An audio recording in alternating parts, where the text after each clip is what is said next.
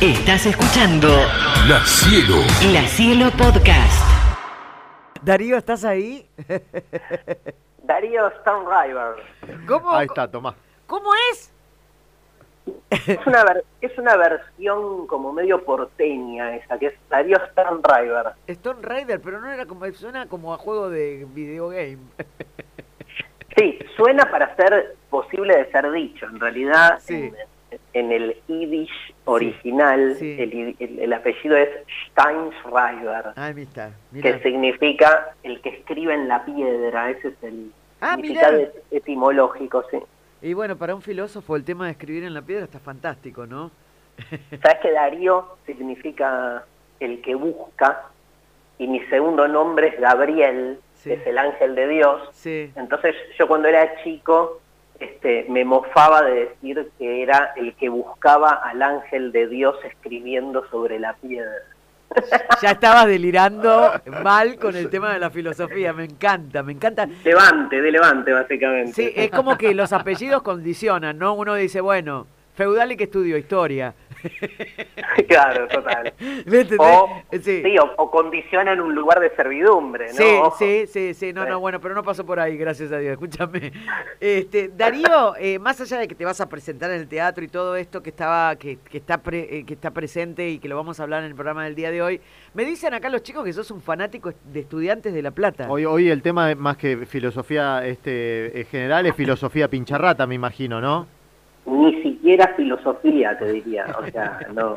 Dejé todos los libros de lado, hice todas las cábalas que tengo que hacer, Sí. todos los rezos, las plegarias, y bueno, nada, los partidos obviamente en igualdad de condiciones, que en general, viste, que en, en- en el profesionalismo todo está muy igualado, eh, lo que termina definiendo un resultado es la pelotudez más supina, como, viste, que por eso es tan importante la, la- la- el, el misticismo, porque es lo que termina torciendo en un tiro libre, pique este, dos, eh, digamos, milímetros adentro y no afuera y te da gol. Sí. Es decir, que vos sos de los que piensan que si vos te pones la ropa que tenés que ponerte este, y el partido es muy, pero muy parejo, como seguramente será en la noche de hoy, tienen más chances de ganar estudiantes que paranaense. No es que lo pienso. Es así, muy bien. Sí, sí, sí.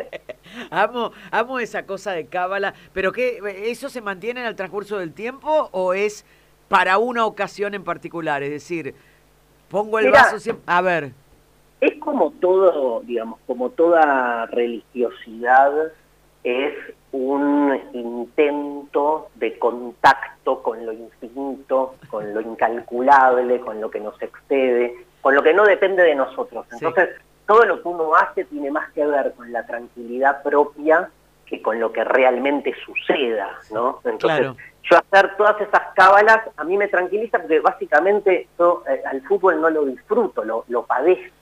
No, no, no es que disfruto un partido de fútbol, o sea, no, no soy de esa línea, o sea, envidio a la gente que puede sentarse a ver a su equipo este, y pasarla bien. Ah, Yo la o paso bien. Eh, la otra vez vi a Atlanta Chacarita y la pasé bien porque veía cómo se mataban dos equipos, ¿viste? claro, Yo claro, sé. claro. Pero, Pero si te pasa equipo- eso con estudiantes, ¿con Argentina te pasa lo mismo o es peor?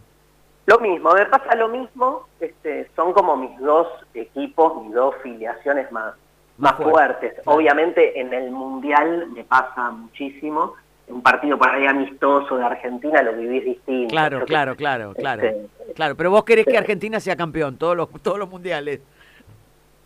Todos los mundiales que gane todos los partidos, yo creo que eh, lo, lo que me identifica del fútbol es eso, digamos. ¿Y no- cómo te llevas con la frustración, si es que ustedes dirán... 2014, por Claro, ejemplo. e- eh, ese día ese día de frustración o el post no sé estudiantes te acordás cuando estudiantes perdió el torneo ese tan tan famoso con Argentino Junior cómo te llevas con el día después y cómo trabajás la frustración Claro, Italia 90 también Claro, sirve por ejemplo. para eso, Codesal. Estaba en la cancha el día de cancha de Quilmes, Claro. el día de la frustración.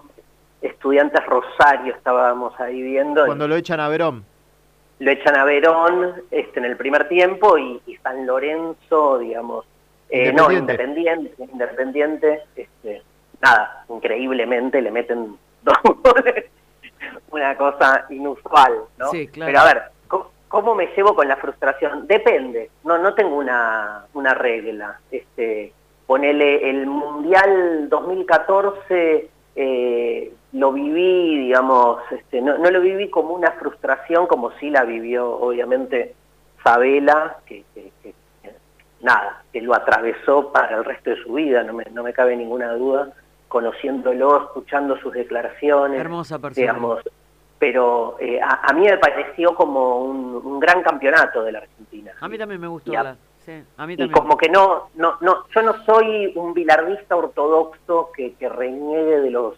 subcampeonatos. O sea, depende la situación. Por ejemplo, ese, ese campeonato de estudiantes, estudiantes estaba punteando. Entonces que el último partido se lo den vuelta, me parece más frustrante que el llegar este, en Brasil a la final cuando no eras este, banca Sí. y este, habiendo dado vuelta, igual Italia 90. Italia o sea, 90 no- también sentís que, que, que- que hubo ganadores y porque ahí hubo un afano también medio como que eh, el árbitro jugó en contra de la Argentina, ¿no?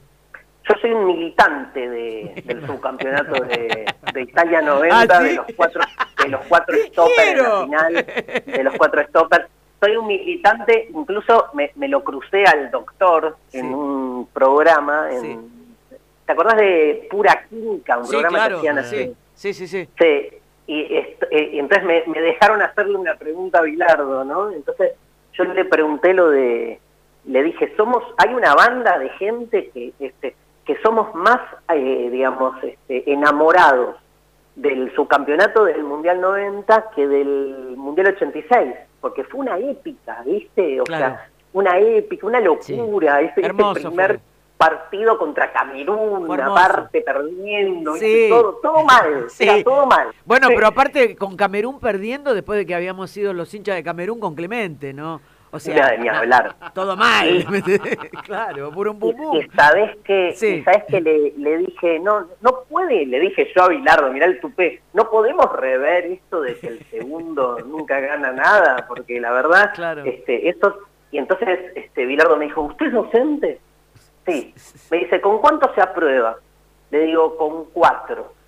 Me dice, ser subcampeón es sacarse un tres. Y me mató. No, Porque aparte, el 3 es la peor, yo que soy docente, la Sí. peor nota, los alumnos Claro. te imploran, poneme Sí. un 1, pero no un Claro. 350, ¿viste? Totalmente. Porque es como, estuve a nada de aprobar. Sí. Y entonces el- el- la comparación de Bilardo era, fue esa, ¿viste? O sea, Sí, no estás es- a nada, eh, eh, estuviste a cinco minutos de ser campeón. ¿Y él lo vivía como una frustración o lo vivía como que estaba.? Porque a- al No, decirte no, un él- 3 es frustración. Sí, sí, él lo vivía como una frustración. Sabela en, en- en- tuvo como un cambio importante. Me acuerdo unas declaraciones ahí, tus compañeros se deben acordar, creo que a partir de un partido de Vélez, no me acuerdo con quién, que, que él dijo, no, no de estudiantes, ¿eh? pero que él hizo una declaración diciendo, basta de, de- de- de fustigar a los segundos. Hay, hay segundos puestos que son muy valorables y bueno, hizo como una defensa pública, ¿viste? Que es raro para un bilardista. Este, pero yo creo que tiene que ver con el contexto, siempre tiene que ver con el contexto, con cómo arrancaste, con cómo llegás, ¿viste? O sea, lo que, porque tiene que ver, en algún punto la vida tiene es- es- esos rasgos, no es que uno se frustra porque no le salen las cosas, se frustra si, este, nada, si tenía todo para que salgan y se manda una cagada, o- Sí. pero en, en la medida en que uno, digamos, ve que hay un esfuerzo, que hay un, digamos, un- una, eh, Sí, nada, un proyecto que se intenta cumplir, se- yo lo vivo distinto. O sea, a mí el, el 2014 yo no lo viví con tanta frustración. Me hubiera encantado que salga campeón. ¿Sos de todo, predecir? Sí. Eh, ¿Te hubiese gustado que hubiese salido campeón? ¿Qué? Más, por Sabela, Ah, eso iba a sí, decir. claro, porque sí. me, pare- me parecía un personaje, Maravilloso. me parece un personaje maravilloso y, y- y mal, mal criticado. Ah, ¿viste? no, no, pero Argentina tiene esas cosas que a veces son tremendas, ¿no? Eh, querible 100%, buena gente, tranquilo, pachorra, era hermoso. Hermoso, hermosa persona. Escúchame, eh, eh, digo, ¿sos de predecir así el final de partido, cómo va a terminar, goles? Eh, no. No, no te involucras con eso, si empata, no empata, uno, tres a uno. Viste que la gente tiene esas cosas. Mira, soy absolutamente irracional, toda la racionalidad que pongo. Ahora recién cuando me cuando acá em, empezamos la nota estaba en el medio de un texto que estoy escribiendo y imagínate, digamos, este pongo todo el pensamiento al servicio de la sintaxis, los recursos literarios, la oración, o sea, un cuidado deliberativo, bueno, todo eso en el fútbol se me va al carajo. O sea, en el fútbol estoy viendo el partido y me olvido de la teoría de la lucha de clases de Marx, de, la fenomenología del espíritu y el, amo y el esclavo de, de Hegel. Lo único que quiero es que el pincha gane y no me interesa más nada, digo, en el sentido de que no es que el resto me lo olvido, lo dejo de lado. Claro. soy básicamente un, esquizo, alguien fragmentado. Entras en una frecuencia distinta. Entro en una frecuencia distinta y contestado al compañero, digamos, incluso cuando me frustro, la filosofía, ¿no? Entonces, por ejemplo, estudiantes el partido que pierde estudiantes con Argentinos Juniors, increíble, fue de las frustraciones más fuertes de, de, mi vida estudiantil de los últimos años. Yo creo que el hincha de estudiantes todavía este, no, no lo procesó lo suficiente, pero era un campeonato para ganar este, y, y nada, se nos escabulle de una manera increíble. En ese momento, viste, este, respiré, me acordé de la máxima heideggeriana que dice, recordá una vez por semana que en cualquier momento y sin ningún aviso te podés morir y entonces reconvertí tus obsesiones, porque realmente, digamos, este, la dilapidación de tus energías, sabiendo de lo finito que es la vida, no tiene sentido y no, hay manera de recuperarlo. Entonces ahí me calmé, y listo. Usé la filosofía como otro se habrá clavado un ribotril u otro habrá ido a garchar, ¿viste? Que son formas como de... Sí, sí, claramente. Claramente, exorcizar el fracaso. Escúchame, eh, eh, Darío, eh, pero vos sos de, porque sos, sos de estudiante, porque sos de La Plata, ¿cómo viene el vínculo con el equipo? Yo tengo un vínculo muy particular, eh, Estudiantes eh, es, un, es un, club como muchos otros, este, digamos, tanto estudiantes, gimnasia, como, no sé, News, Central, este, que, tienen un origen por ahí más, más local, hace años que tienen como una proyección nacional importante y tenés hinchas en cualquier lugar de, del país, ¿no? Entonces, yo soy un porteño que se enamoró de estudiantes eh, con el campeonato de 1982. Yo en ese momento era hincha de Atlanta, tenía una relación medio esquiva, porque bueno, nada, porque no, no, no me terminaba de cerrar, fue como siempre una herencia familiar, pero me enamoré de, de, ese estudiante de, de, del Bocha Ponce ruso, Sabela Troviani, el mejor mediocampo de la historia de estudiantes, este, y los veía los partidos, este, me acuerdo, los seguía por, por la radio en ese momento, yo era muy chiquito, pero tuve una especie así como de, de, asalto de amor, ¿viste? Que, medio eh, inexplicable. Veía todo el mundo que odiaba a estudiantes y eso me daba más amor todavía. todo, toda la prensa a favor del, del Independiente de Nito Veiga con Justi Marangoni Bocini y era como algo me, me atrajo de, de, esa especie de, de discriminación a un estudiante al que acusaban de jugar sucio, de jugar no lindo y cosas por el estilo, y me pasa en todo, digo, me pasa en la política, me pasa con, con los personajes, digamos, de la vida pública, que, me pasa eso, que cuando alguien es muy perseguido y de algún modo comulgo con algo de esta idea, me vuelvo como muy, muy fan. ¿viste? Claro, ejerce este, fascinación sobre vos el tema de la persecución del otro.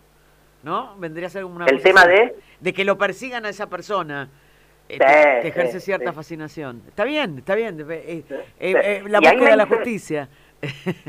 Total, estudiantes es, no me cabe ninguna duda, porque es, es quien cuestiona además con su forma de jugar eh, las figuras prototípicas del derecho. Este, y pone en cuestión la diferencia entre el derecho y la justicia incluso. Estudiantes es, este, para mí es, este, bueno, alguna vez este, lo dije ahí en, en, un, eh, en un evento que se hizo en el club, es el hecho maldito del fútbol burgués.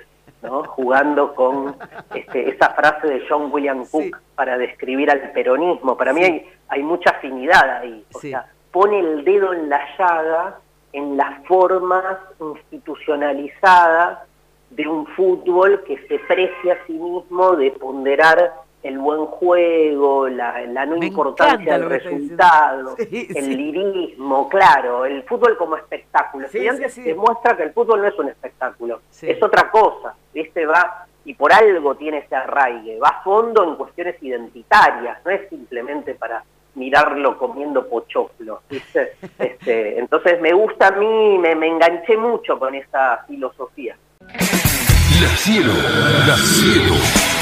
La Cielo Podcast.